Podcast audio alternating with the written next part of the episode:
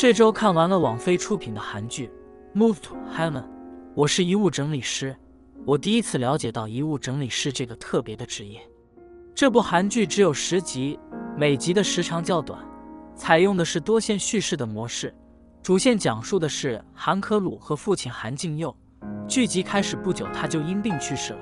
叔叔曹尚九、好朋友尹树木作为遗物整理机构天堂宜居的员工，为孤独死或者自杀的人们整理房间，把遗物交还给亲友们的故事。在每次整理遗物前，韩可鲁都会闭上眼睛，严肃地说：“某某人，您于某年某月某日去世，我们来为故人整理遗物。我们是天堂宜居的员工，我们将帮助您完成最后一次搬家。”然后鞠躬，以示对逝者的尊重。其他支线包括曹尚九和韩敬佑两兄弟的羁绊，曹尚九参与地下拳击赛的经历，韩可鲁的身世与母亲的去世。整体而言，《Move to Heaven》的基调是温暖而悲伤的，让作为观众的我生发出对遗物整理师的尊重。他们为逝者保留了一份记忆，让亲友知道逝者生命末尾的状态，帮助逝者完成生前的心愿。从剧情上来说，其主线叙事浅尝辄止，这可能跟遗物整理师这个职业本身有关。毕竟韩可鲁们主要是通过遗物推测逝者的人生经历。过强的故事性反而显得不真实，在支线叙事方面也存在一些缺陷。父母双双得癌症而死，孩子是被收养的，这类人物设定有些套路。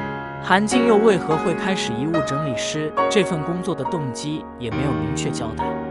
不过，在最后一集的末尾，一位委托为他整理遗物的少女的出现，预示着这部剧很可能有第二季。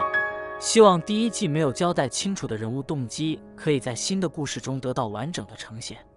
为了对这部韩剧有多一些了解，我浏览了豆瓣电影上的影评，才发现《Move to Heaven》我是遗物整理师，改编自韩国作家金喜别的散文集《离开后留下的东西》，其中文版已于二零一六年在台湾出版。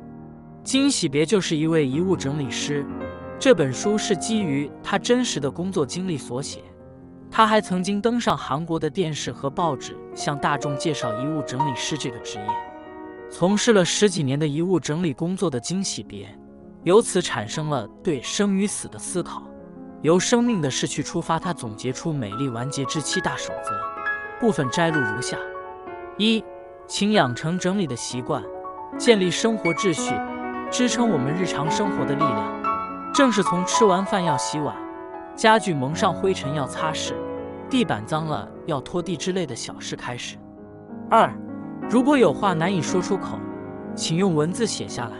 如果有还来不及说出的烦恼或痛苦，可以像写日记一样，将它一点一滴写在笔记本里。要将笔记本保管在显眼的地方。三，重要的物品请保管在容易找到的地方。四，不要对家人隐瞒病情。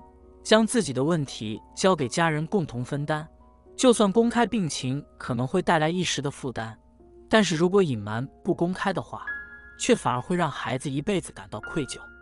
五，充分使用所拥有的物品，最重要的一点就是应该好好使用自己拥有的物品，然后把不需要的东西果断的丢弃。